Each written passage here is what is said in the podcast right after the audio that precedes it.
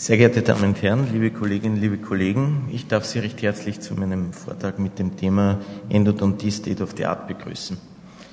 Vorweg ein paar Definitionen. Die Endodontologie äh, wird nach dem endodontologischen Lexikon der Deutschen Gesellschaft für Zahnerhaltung als jener wissenschaftlicher Teilbereich äh, der Zahnheilkunde äh, zugeordnet, der sich mit der Pulpa, mit der Anatomie und Histologie bzw. Physiologie und Pathophysiologie der Pulpa sowie den die Pulpa umgebenden Hart- und Weichgewebe, einschließlich des peri- und interradikulären Gewebes beschäftigt. Die Endodontie wird nach dem endodontologischen Lexikon der DGC als die praktische, also die technische Umsetzung der Lehre der Endodontologie bezeichnet. State of the Art im übertragenen Stand der Technik bezeichnet den höchst anzunehmenden Entwicklungszustand einer Technologie. Das zentrale Krankheitsbild, das uns allgemein praktizierende Zahnärzte oder den Endodontologen interessiert, ist die apikale Parodontitis. Meist äh, manifestiert sie sich als heftiger Schmerz aus der apikalen Region oder als eine Aufhellung beim zahnärztlichen Routinebesuch. Die Parodontitis apicalis äh, entsteht durch eine Entzündung des apikalen Gewebes, die zur Resorption des Knochen und äh, zur reaktiven Bildung von Granulomen oder Zysten führen kann. Die Ursache für die äh, Parodontitis apicalis sind entweder eine Pulpitis oder Pulpernekrose mit einer Infektion des Wurzelkanals, ein Trauma akut oder auch eine traumatische Okklusion, Parodontopathien oder äh, selbst endodontische Behandlungsmaßnahmen, wie zum Beispiel eine zu geringe Aufbereitung oder ein Überpressen von infizierten Dentinchips. Letztendlich entsteht eine Parodontitis apicalis nur, wenn es zu einer Infektion des Kanalsystems kommt. Das Ziel der Endodontie ist die Prävention oder Heilung der apikalen Parodontitis, wobei die präventiven Maßnahmen sich auf die vitale Pulpa beziehen und die Heilung der apikalen Parodontitis sich auf die devitale Pulpa, auf die Eliminierung der im Kanalsystem vorhandenen etablierten Keime bezieht. Wie können wir nun eine, äh, die Ziele der Endodontie rein prinzipiell erreichen? Also unsere Mundhöhle ist reich an Bakterien. Gelangen nun diese Bakterien zum Beispiel über eine kariöse Läsion in eine relative Nähe zur Pulpa, so werden bakterielle Produkte, Bakterienendotoxine, zu einer Reizung, zu einer Entzündung der Pulpa führen. Es bildet sich eine sogenannte reversible Pulpitis aus. Das heißt, Pulpa ist entzündet, aber generell bakterienfrei. Die präventive Maßnahme, um jetzt dem Ziel der Endodontie gerecht zu werden, würde die Entfernung der kariösen Läsion äh, bedeuten. Das heißt, wir wollen Bakterienendotoxine äh, oder Bakterien nicht mehr die Möglichkeit geben, die Pulpa zu reizen. Ähm, ist jedoch äh, die kariöse Läsion weiter vorangeschritten und kommen Bakterien nun in einen direkten Kontakt mit oder zur Pulpa, so wird eine Besiedelung der Pulpa von koronal nach apikal stattfinden. In diesem Fall äh, bildet sich oder liegt eine irreversible Pulpitis bereits vor. Das heißt, wir haben bereits Bakterien im Pulpenkavum, aber noch nicht etabliert. Würden wir jetzt nur rein ähm, ähm, präventiv vorgehen, sprich die kariöse Läsion entfernen, so würde dies unweigerlich zu einer Nekrose und zur Etablierung der äh, Bakterien im Kanalsystem führen. Das heißt, die präventive Maßnahme beschränkt sich hier nicht auf Kariesentfernung, sondern bereits auf die Durchführung der eigentlichen Wurzelbehandlung. Das heißt, wir wollen die Bakterien nicht zur Etablierung kommen lassen. Extirpation, Aufbereitung, Füllung und sofortiger Verschluss in einer Sitzung. Kommt es jedoch zu einer bakteriellen äh, Besiedelung und Etablierung, so wird sich unweigerlich eine apikale Parodontitis ausbilden. Und hier werden wir, um dem Ziel der Endodontie gerecht zu werden, eine Reinigung, Desinfektion des Kanalsystems durchführen, damit es wieder zu einer Aushellung kommen kann. Die Reinigung erfolgt hier einerseits durch die Aufbereitung, andererseits durch den Einsatz der Spülmittel und ganz, ganz entscheidend durch den Einsatz der Desinfektionsmittel zwischenzeitlich in einer, ähm, für die Dauer von 10 bis 14 Tagen. Wie würde nun eine State-of-the-Art Endodontie an der zum Beispiel Abteilung für Zahnerhaltung der Bernhard Gottlieb Universitätsklinik aussehen? Äh, wir teilen die endodontische Therapie in drei Abschnitte. In eine präendodontische Phase, in eine Phase der Aufbereitung und in eine abschließende Phase der Obturation mit der postendodontischen Versorgung. Äh, die, Api, die apikale Parodontitis ist eine bakteriell induzierte Erkrankung. Und um wieder zurückzugehen und auf die Ziele der Endodontie, um diesen Zielen gerecht zu werden, müssen wir in all diesen Einzelschritten eine aseptische Behandlungsweise einhalten. Asepsis is everything.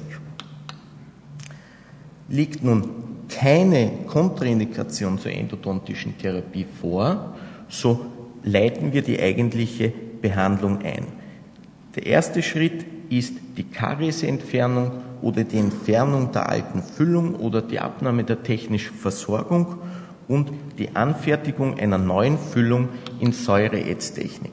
Das heißt immer mit Komposit. Das ermöglicht einerseits äh, einen dichten provisorischen Verschluss, falls eine Zwischeneinlage nötig ist, aber vor allem ein Anlegen von Kofferdamm.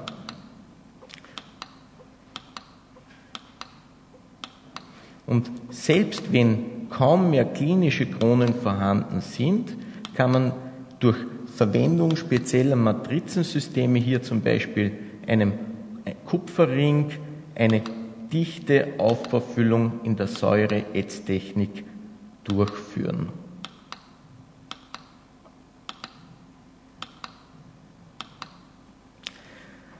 Ganz entscheidend, der Kofferdamm. Der Kofferdamm dient dazu, beim Arbeiten an den Zähnen das Operationsfeld rein, trocken und nötigenfalls aseptisch zu halten. Letzteres ist besonders bei Wurzelbehandlungen wünschenswert. Das ist eine Erkenntnis vom berühmten Professor Black aus dem Jahr 1908, aber Kofferdamm äh, hat sich nach wie vor noch nicht so stark verbreitet. Diese äh, aseptische Behandlungstechnik wird dann noch zusätzlich durch Verwendung von ähm, einem ganz einfachen äh, provisorischen Zement äh, gesteigert, indem man den Zement zusätzlich um den Gummi und den Zahnhals legt und dadurch Desinfektionslösungen nicht so leicht in den Mundraum durchsickern können. Nach der Entfernung von Karies, der Anfertigung und Aufbaufüllung des Anlegen von Kofferdamms beginnt die Präparation der Zugangskavität. Die Präparation der Zugangskavität sollte der Umriss, die Umrissform sollte der Zahnform entsprechen äh, und inlayartigen Charakter haben. Ich kann mit dem leider nicht so umgehen, wie ich will. Wie auch immer. Umrissform der Präparation soll der Zahnform entsprechen und inlayartigen Charakter, sprich nach innen geneigte äh, Kanäle, äh, äh, Präparation. Äh, die Eröffnung sollte bereits mit Hilfe des Operationsmikroskopes stattfinden. Das Operationsmikroskop bietet ganz einfach den Vorteil, dass die Beleuchtungsachse und die Sehachse vereint ist. Ja? Neben der optimalen Vergrößerung haben wir da auch dann eine optimale Ausleuchtung des Behandlungsgebietes, das bei der Verwendung äh, mit Stirnlampe äh, oder mit einer normalen Vergrößerung, mit einer Vergrößerungslupe einfach nicht möglich ist. Und mit der Einführung des Operationsmikroskops war es erst möglich, kalzifizierte Kanäle oder Kanaleingänge zu finden und aufzubereiten, beziehungsweise auch iatrogen gesetzte Hindernisse, wie zum Beispiel abgebrochene Pfeilen, wieder aus dem Kanal zu entfernen. Gleichzeitig mit der Einf äh, Entschuldigung, das war, nochmal zurück. Äh, um Ihnen jetzt nur zu zeigen, was Sie da beim Blick durch das Operationsmikroskop erwartet, das ist die äh, zuvor gezeigte Eingangspräparation unter sechsfacher Vergrößerung, unter zehnfacher Vergrößerung und unter 24-facher Vergrößerung.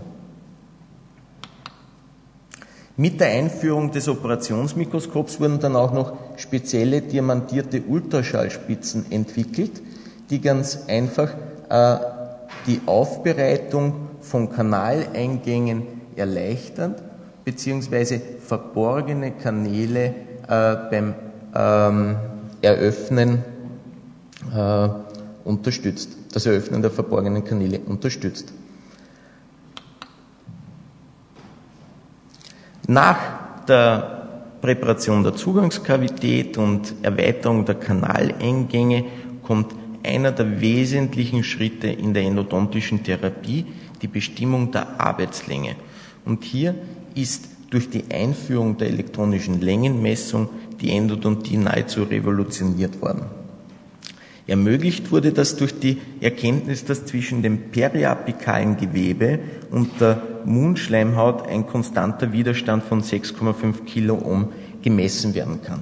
Die ersten Geräte waren reine Ohmmeter. Sie haben sich aber mittlerweile so mikroprozessorgesteuerten Hightech, High-End-Instrumenten entwickelt, die mit einer Zuverlässigkeit weit über 90 Prozent eine exakte Längenmessung ermöglichen und eine zu nahezu hundertprozentige Garantie vor einer Überinstrumentierung. Da eben äh, äh, diese Länge äh, so entscheidend ist, stellt sich auch die Frage, wo wollen wir ganz genau äh, mit unserer Aufbereitung und Füllung hin. Wir wollen genau die Zement-Dentin-Grenze erreichen oder apikale Konstriktion.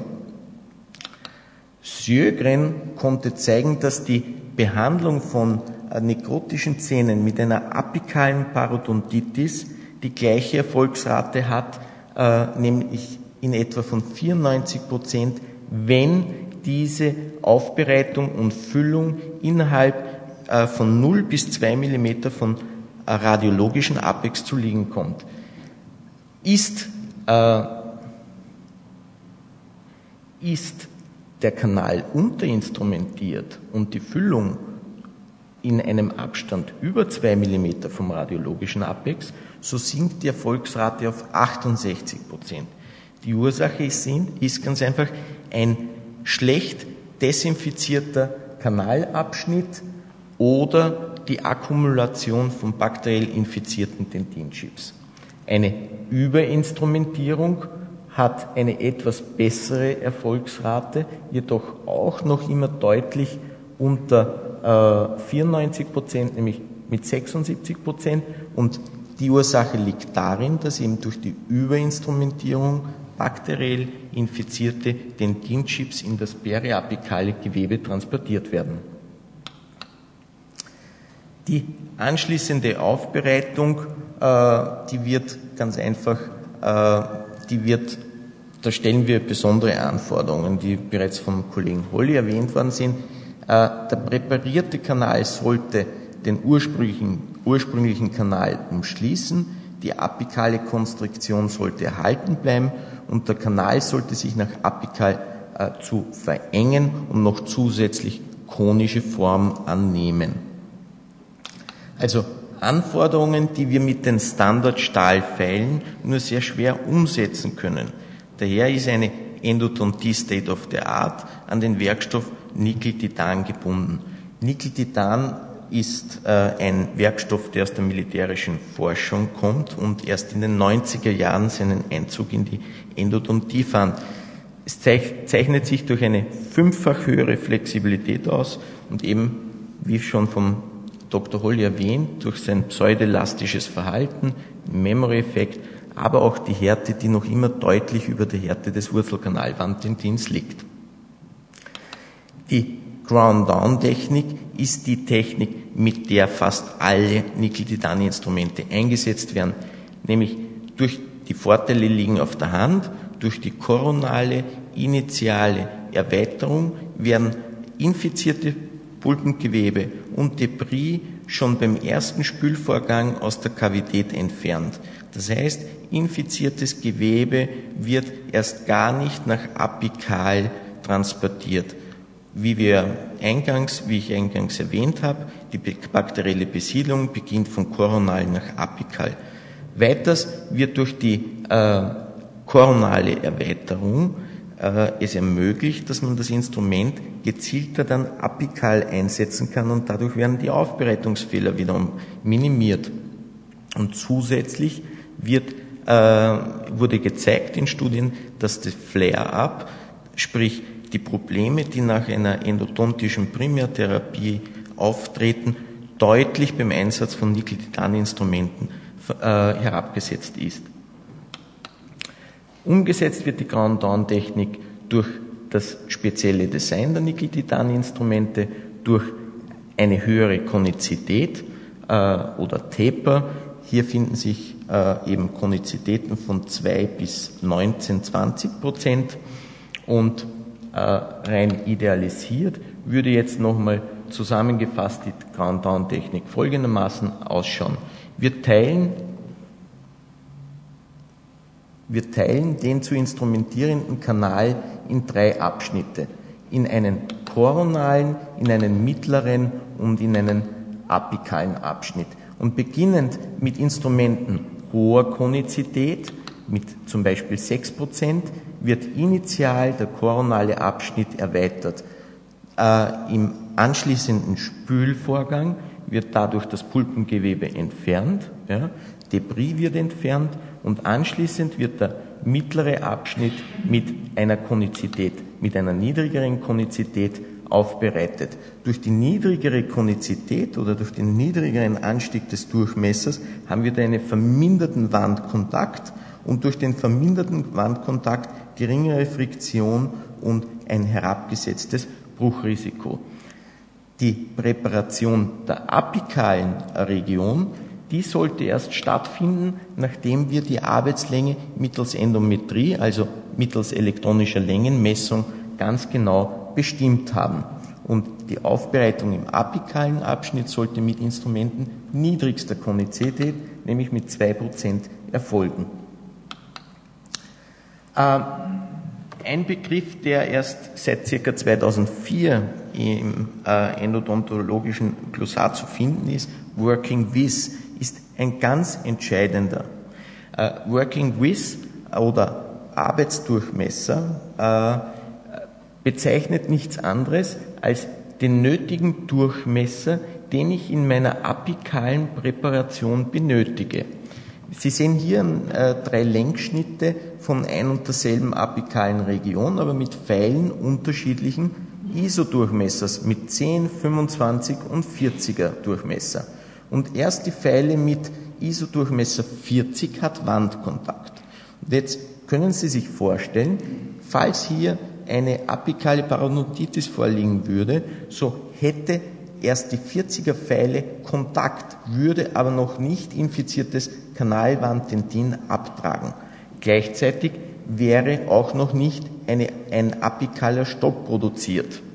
Das heißt, wir müssen unsere Durchmesser im apikalen Bereich überdenken. Ein Beispiel dazu ist ein radiologisch sehr schönes Ergebnis. Die Arbeitslänge schaut sehr gut aus und auch die Qualität der Obturation ist an und für sich sehr gut. Aber es kam zum Misserfolg. Man sieht eine apikale Aufhellung. Warum ist das so? Wenn man den Zahn extrahiert und eine Cross-Section durchführt, sprich in 1 mm Entfernung vom Apex, sieht man schon die Ursache für den Misserfolg. Man sieht eine insuffiziente Aufbereitung und man sieht einfach noch nekrotisches Gewebe und Debris und damit verbunden eine riesengroße Anzahl an Bakterien. In 2 mm Entfernung ist es ein ähnliches Bild, ebenfalls nekrotisches Gewebe, Debris und an der distalen Wurzel sieht man eine mangelhafte Obturation, die sich radiologisch nicht dargestellt hat, aber Ursache liegt darin, ganz einfach in einer insuffizienten apikalen Erweiterung. Es konnte das Füllmaterial nicht gegen den apikalen Stop komprimiert werden und wenn wir jetzt in 2 mm Entfernung uns die Cross-Section ansehen, ebenfalls wieder insuffizient aufbereitet, nekrotisches Gewebe und Debris. Selbiges zeigt sich auch nach 3 mm. Wenn man jetzt nicht die Technik des Epical Sizing durchführt, so sollte man sich zumindest anhand von äh, Tabellen orientieren, in etwa welche Aufbereitungsgröße notwendig oder empfohlen ist. Und hervorheben möchte ich hier nur die Prämolaren mit Aufbereitungsgrößen von 35 bis 90 und 90 ist sehr, sehr groß. Die mesiopokalen Wurzeln der oberen Molaren mit Größen von 40 bis 55. Selbige Liste gibt es auch für den Unterkiefer, ebenfalls hervorgehoben die Prämolaren mit Größen von 50 bis 70.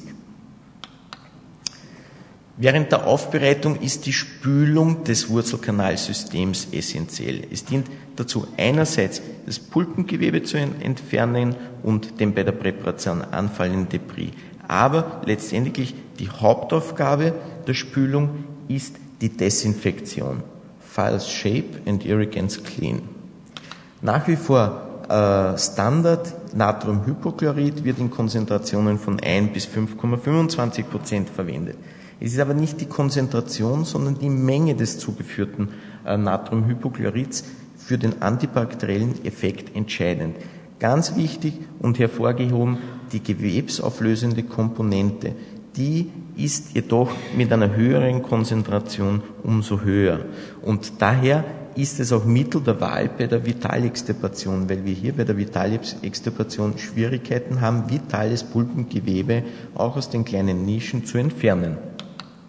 Chlorhexidin wird in Konzentrationen von 1 bis 2 Prozent verwendet und es zeichnet sich durch seine Substantivität, durch sein Adhäsionsvermögen am Hydroxylapatit aus.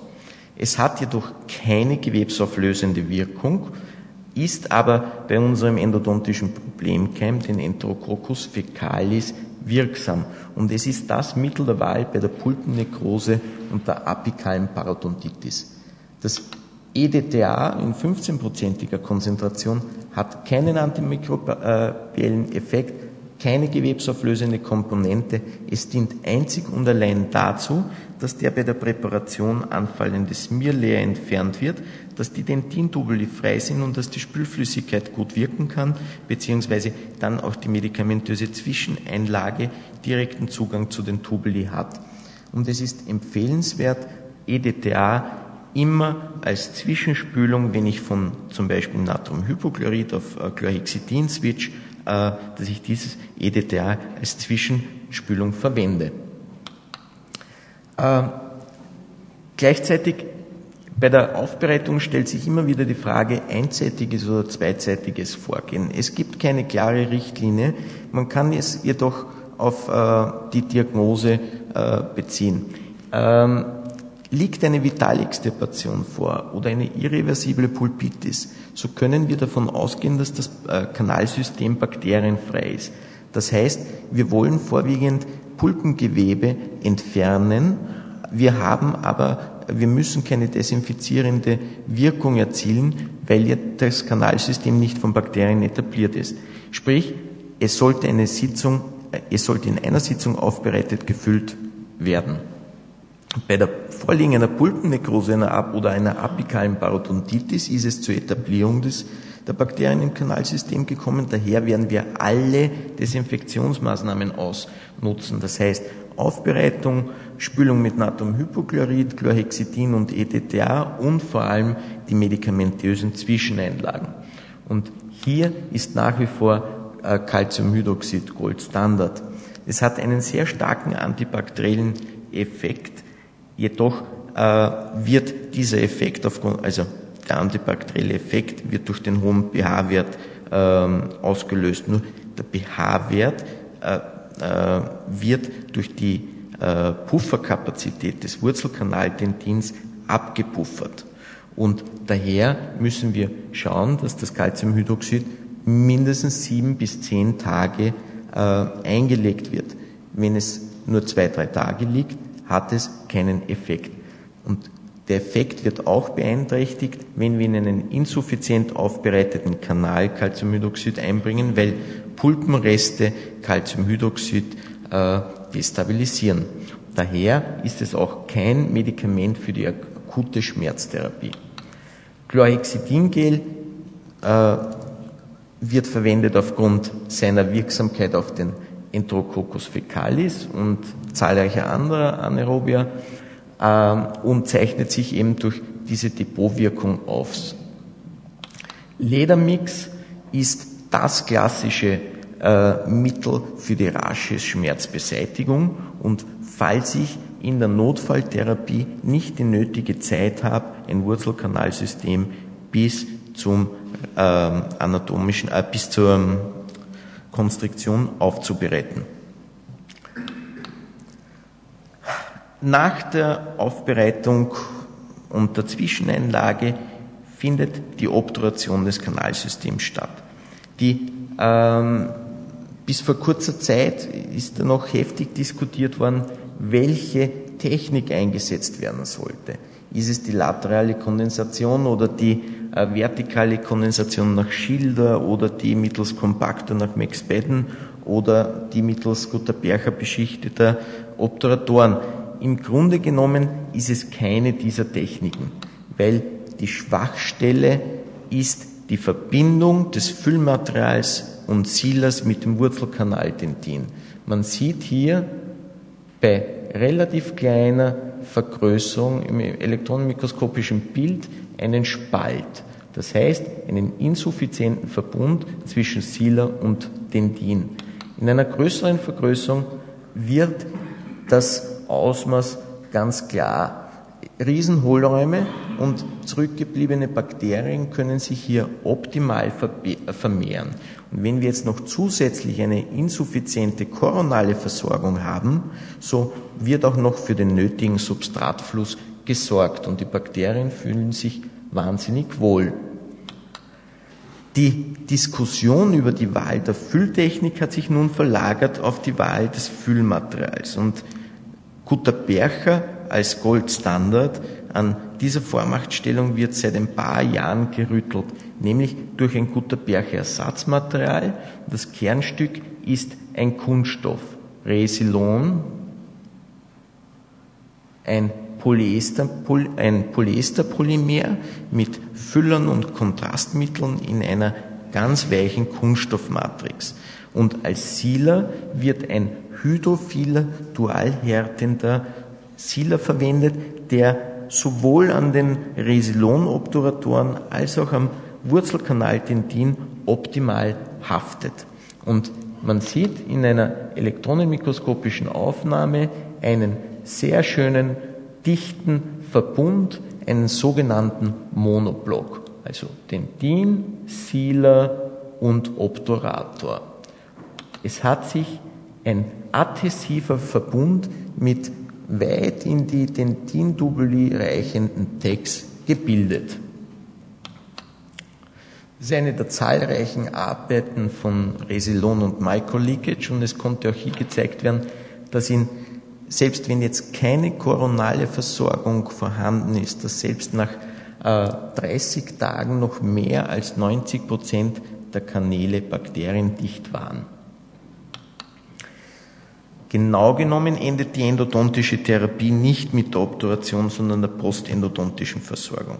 Und äh, es wurde 1995 eine der meistpubliziertesten oder meist erwähnten Arbeiten äh, veröffentlicht von Ray and Tope ähm, und der verglich die postendodontische Versorgung, also die koronale Restauration mit der endodontischen Versorgung und er teilte die koronale Versorgung in gute Restauration und schlechte Restauration. Gute Restauration war dicht, schlechte Restauration war undicht.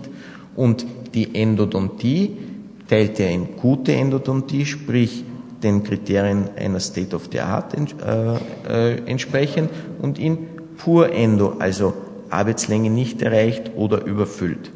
Und er verglich dazu die Abwesenheit einer periradikulären Entzündung. Und er kam zum Ergebnis, dass eine gute Endo und eine gute Restauration eine Erfolgsrate von, äh, also eine Abwesenheit von 91,4 Prozent einer periapikalen Entzündung zeigte.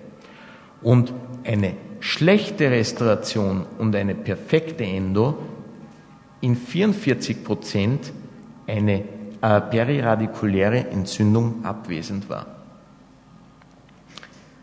Eine schlechte Endo, aber eine gute Restauration zeigte ein weitaus besseres Ergebnis. Und daher konnte der Rückschluss gezogen werden, dass wesentlich für die endodontische Therapie die postendodontische Versorgung ist. Wie praxistauglich ist das Konzept? Um die Praxistauglichkeit zu beurteilen, sollte man die Erfolgsrate oder Prognose äh, betrachten. Und hier äh, zeigen sich Zahlen, die durchaus sehenswert sind und äh, mit äh, Implantatprognosen absolut konkurrieren können. Äh, wir haben eine Erfolgsrate auf zehn Jahre von 90 bis 98 Prozent, wenn es sich um die Behandlung eines, äh, eines äh, Zahnes handelt, der präendodontisch keine apikale Aufhellung gezeigt hat. Zeigte sich präendodontisch eine apikale Aufhellung, haben wir eine Volksrate von 80 bis 90 Prozent. Und selbst bei schlechter endodontischer Qualität sinkt diese Erfolgsrate auf 50 bis 60 Prozent. Das Problem stellt vielleicht nach wie vor noch die Wiederholung oder die Revision einer Wurzelbehandlung dar. Hier haben wir äh, eine Volksrate von 89 bis 96 Prozent, wenn sich keine ähm, präendodontische Aufhellung zeigt, aber eine doch eher niedrige mit 60 bis 74 Prozent, wenn sich äh, präendodontisch eine apikale Aufhellung zeigt. Die einzigen Zahlen, die gegen eine endodontische Therapie im Rahmen des Kassensystems sprechen, das ist die Vergütung der endodontischen Therapie äh, über das Kassensystem. Und hier hat man bei durchschnittlichen Ordinationskosten von 180 Euro pro Stunde ohne Material, hier erleidet man ganz einfach ein finanzielles Desaster bei einer State-of-the-Art Endodontie. Ich danke für Ihre Aufmerksamkeit.